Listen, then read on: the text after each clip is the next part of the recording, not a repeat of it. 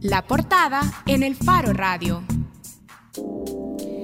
Estamos de regreso en el Faro Radio. En la portada de elfaro.net esta semana pueden encontrar eh, una publicación de Óscar Martínez que se titula así, Una esclava de la MS-13 cuenta cómo escapó. Y es que es la historia, como lo estábamos diciendo en el bloque anterior, de una joven salvadoreña que Óscar encuentra refugiada en México huyendo de la Mara Salvatrucha. Con solo 22 años, esta joven ha sido víctima de violencia sexual, violencia psicológica, ha tenido empleos precarios, violencia obstétrica, que es la violencia que sufrimos las mujeres durante el parto, y además esclavitud de una estructura criminal como la MS-13 que la obligaba aquí en El Salvador a mover armas, a recoger el dinero de renta y extorsiones, a donde además sufría violaciones y a donde era chantajeada porque tiene una pequeña hija. Hoy queremos hablar con Silvia Juárez. Silvia Juárez es coordinadora de programas por una vida sin violencia para las mujeres de Ormusa, la Organización de Mujeres Salvadoreñas por la Paz. Hola Silvia. Silvia, gracias por aceptar nuestra llamada. Te saluda Karen Fernández. Bueno, Silvia, a partir de este testimonio que Oscar nos presenta esta semana, queremos discutir un poco sobre estas formas particulares de expresión de la violencia de las pandillas hacia las mujeres. Y queremos empezar por ahí. Las pandillas son una de las organizaciones criminales que más miedo y dolor nos provocan y también se han vuelto en el discurso del gobierno en el enemigo número uno. Las víctimas de sus asesinatos suelen ser hombres jóvenes, pero en este testimonio parece que podemos caracterizar también cómo las pandillas ejercen violencia a contra las mujeres particularmente.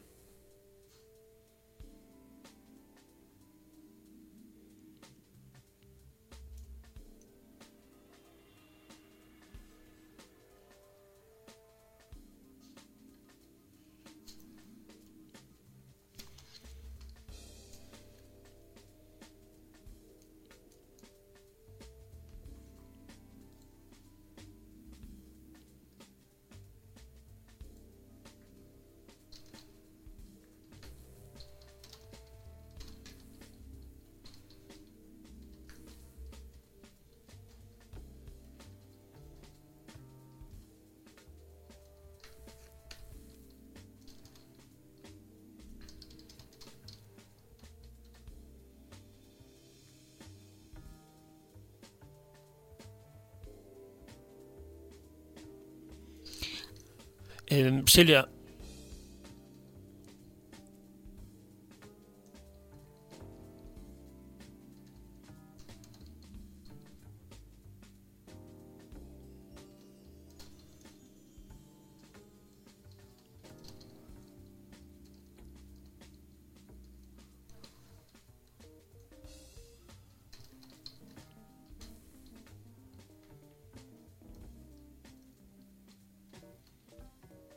Eh, Silvia, soy José Luis Sanz. Te, iba a preguntar precisamente sobre esto último que tocas, es decir, eh, ¿qué sentido tiene en el mundo pandilleril, eh, o sobre el sentido que tiene en el mundo pandilleril la violencia contra la mujer? porque hay quien trata de anteponer la cifra de, homicidios, el hecho de que haya más hombres, más jóvenes hombres muertos que, que mujeres para eh, relativizar o, em, o, anteponer eso a, otras expresiones de, violencia. Pero la, la violencia contra las mujeres es muy específica también y tiene un sentido diferente.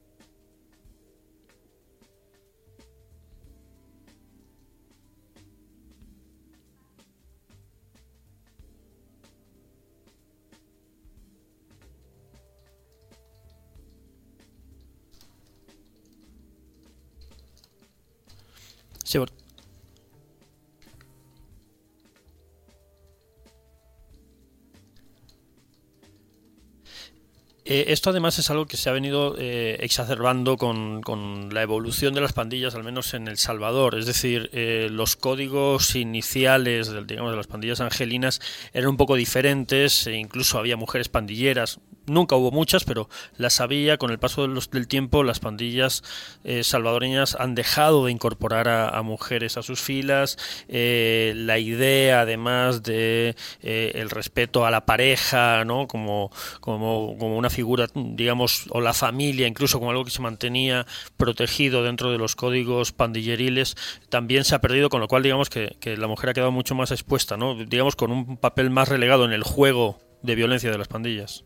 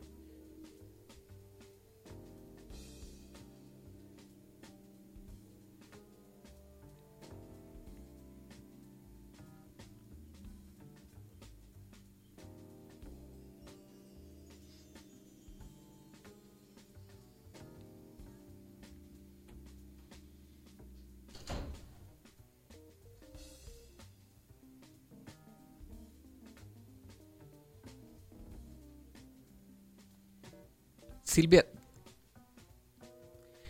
Silvia, te saluda Nelson Rauda. Eh, con eso último que decías, eh, podemos interpretar como que, eh, bueno, nos, acabas de decir que ellas se ven como en una encrucijada entre, entre las pandillas y, entre, entre la policía. esto es justamente lo que se denuncia muchas veces en el caso de los hombres, con la diferencia de que hay más estadísticas que se puedan demostrar o, o, que se puedan tomar en cuenta a la hora de, denunciar este tipo de cosas. Podemos concluir que aunque hay menos estadísticas específicas para denunciar la violencia, eh, muchas veces invisibilizada de las pandillas hacia las mujeres o de la policía hacia las mujeres, están básicamente en la misma situación que los hombres jóvenes.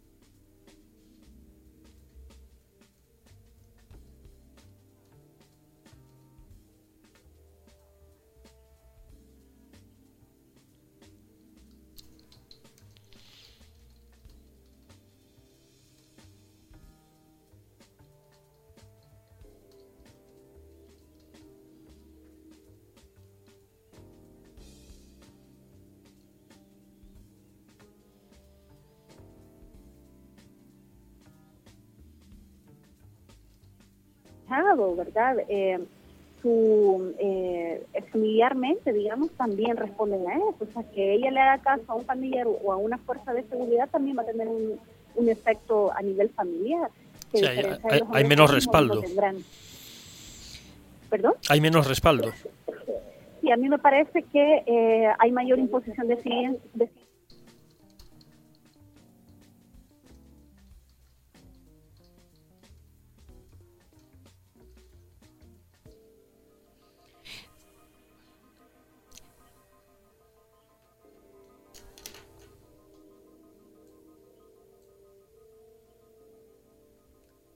imprescindibles, ¿no?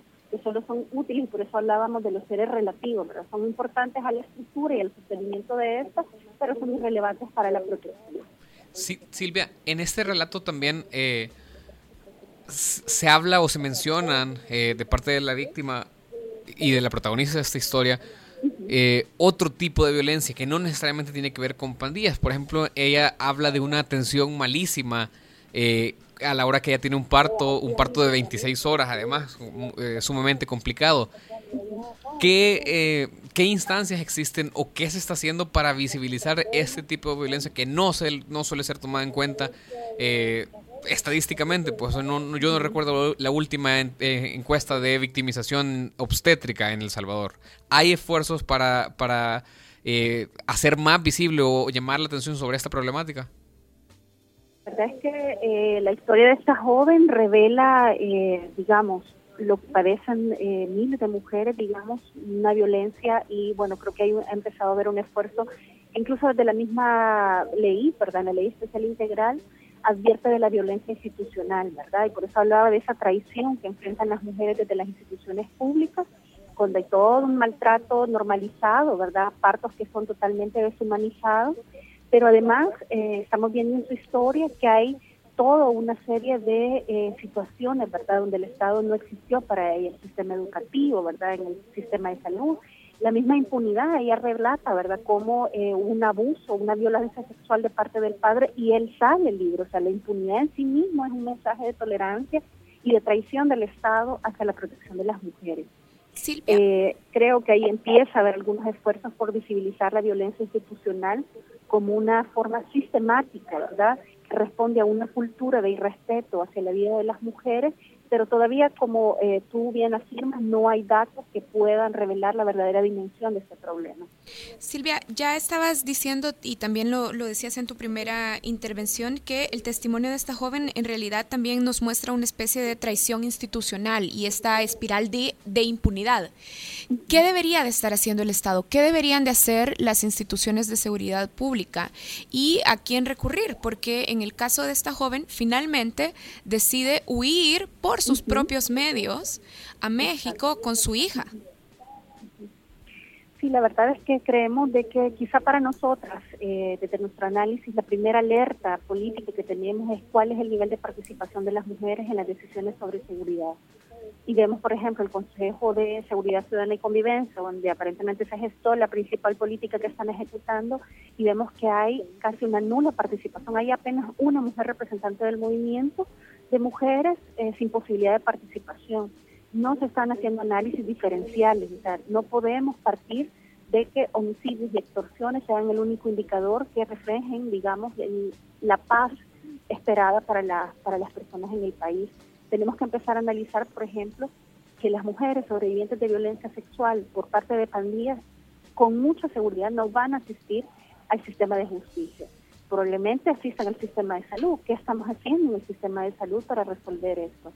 Entonces, creo que desde ahí hay una necesidad, ¿verdad?, de pensar la seguridad desde la libertad del miedo, la libertad de necesidad y la libertad para vivir con dignidad, que implica, entre otras cosas, reconocer, ¿verdad?, las personas eh, en sus situaciones y posiciones, ¿verdad? Las mujeres tienen eh, mucha menor voz, mucha menor participación y generalmente eh, yo siempre pongo este ejemplo, cuando pensamos en la seguridad, en muchas comunidades lo que eh, se piensa es que lo que es bueno para uno será bueno para todos.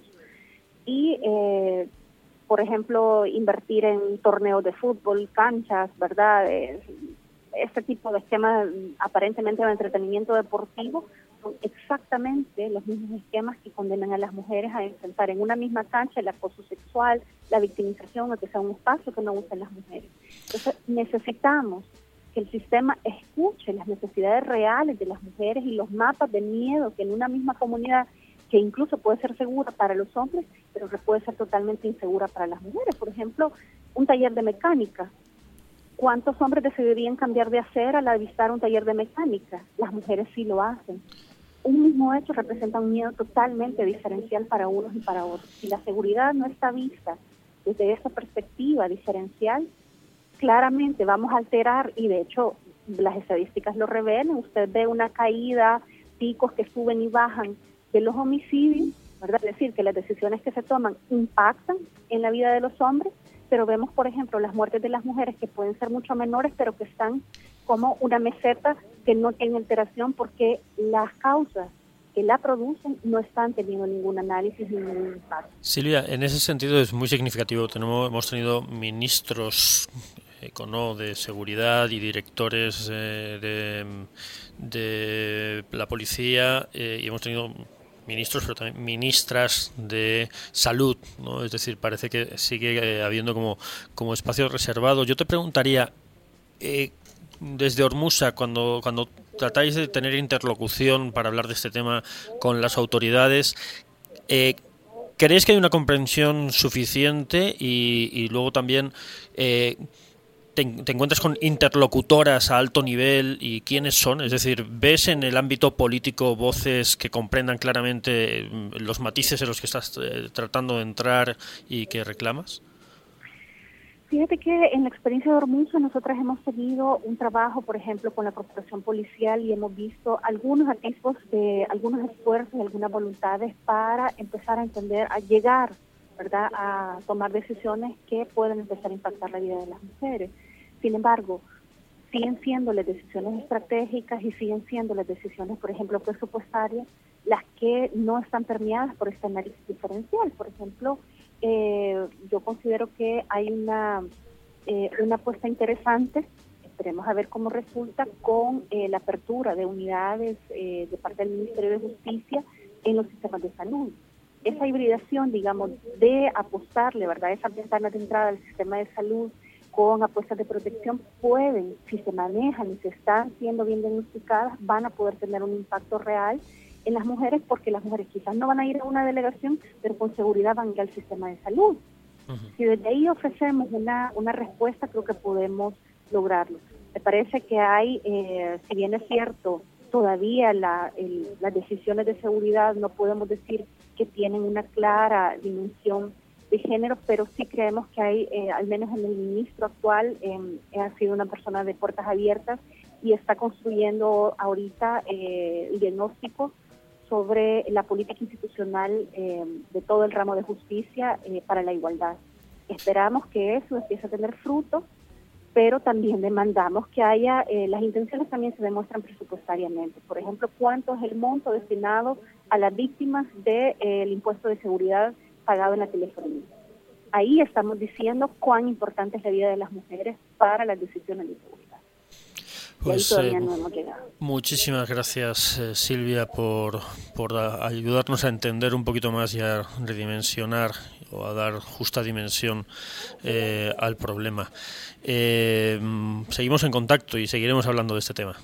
Bueno, muchas gracias y pues gracias a toda esa radio escucha también por poner atención a ese tema que a veces es tan cotidiano y a veces tan invisible. Muchísimas gracias Silvia y bueno, también para eh, todas aquellas mujeres víctimas y también para todos aquellos hombres que quieran enterarse más o denunciar también o dar avisos sobre este tema, también pueden contactar a la Organización de Mujeres Salvadoreñas por la Paz, Ormusa. Gracias Silvia. Bueno, buenas tardes. Silvia Juárez es coordinadora de programas por una vida sin violencia para las mujeres de esta organización.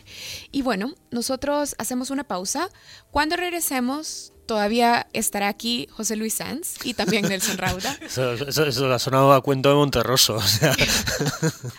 Pero la buena noticia es que vamos a hablar de música y vamos a hablar de música y cine. Quédense porque también les vamos a dar una idea para que hagan plan para esta noche. Hacemos una pausa, ya regresamos en la contraportada. El Faro Radio. Hablemos de lo que no se habla. Estamos en punto 105.